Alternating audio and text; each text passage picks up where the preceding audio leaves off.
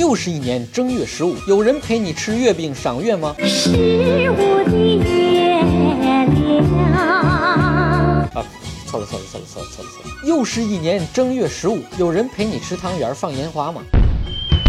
放烟花的时候记得穿上秋裤，因为烟花易冷。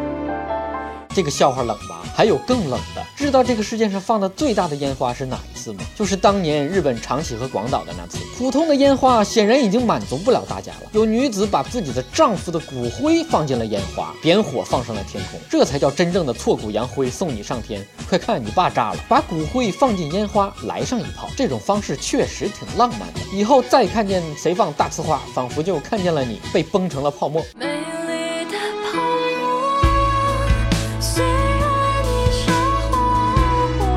一种古老的记忆，就是把融化的铁水洒到古城墙上，铁屑散开的画面就像朵朵烟花盛开。因为形状特别像枝繁叶茂的树冠，所以这种绝活又叫打树花。打树花看起来就跟东北的洒水成冰一毛一样，区别就是一个玩火，一个玩水嘛。来欣赏一下打树花。淡淡的春风迎每年的元宵节都会看到有情侣在河边、海边放孔明灯，飘了没几分钟，火就熄灭了，烟消云散，就像他们的爱情一样。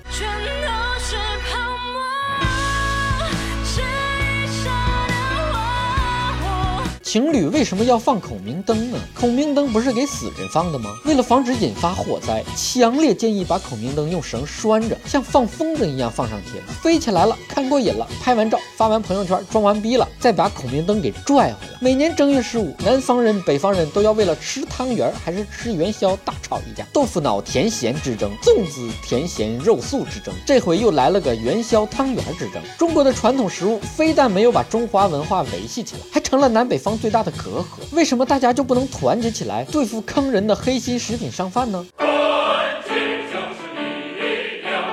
最近有人在汤圆里吃出了钢丝，哎呀，气得四处投诉。人是铁，饭是钢，汤圆里有钢没什么毛病啊。汤圆里有钢丝是好事儿，起码证明人家用钢丝球刷锅了。每次煮汤圆都煮不好，放进去的是汤圆，出来成了豆沙包，还是露馅的。来气不煮了，还是买现成的吧。小二哥，来碗汤圆。卖汤圆，卖汤圆，小儿哥的汤圆是圆又圆。元宵节前几天，美国新任总统川普特意发来贺电，祝愿中国人民元宵节快乐，鸡年兴旺。黄鼠狼给鸡拜年，肯定没安什么好心，咱是礼仪之邦，得有回礼。那就也祝美国人鸡年大吉吧。正月十五过完，这年也就算彻底过完了。平时到村里都见不到人，也就过年这几天出门在路上能见到人。年过完了。村子又像刚遭了劫匪空了。那些春节长假结束就以买不到车票为理由不回来上班，在家多待了几天的，也该回来干活了吧？躲得过初一，你躲得过十五吗？今天的蛋就先扯到这儿。想夸想骂想打想赏的，可以到我的微信公众号留言，微信号是小东下条蛋的汉语拼音全拼。下期再见。